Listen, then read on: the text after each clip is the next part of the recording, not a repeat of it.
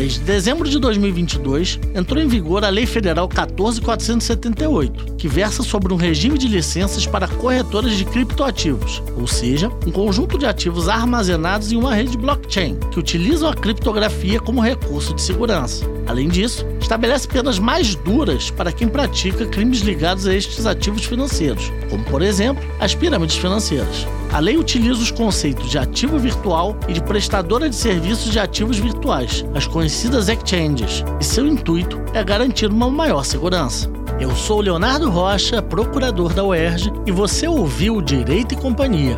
Fique ligado na programação da Rádio UERJ.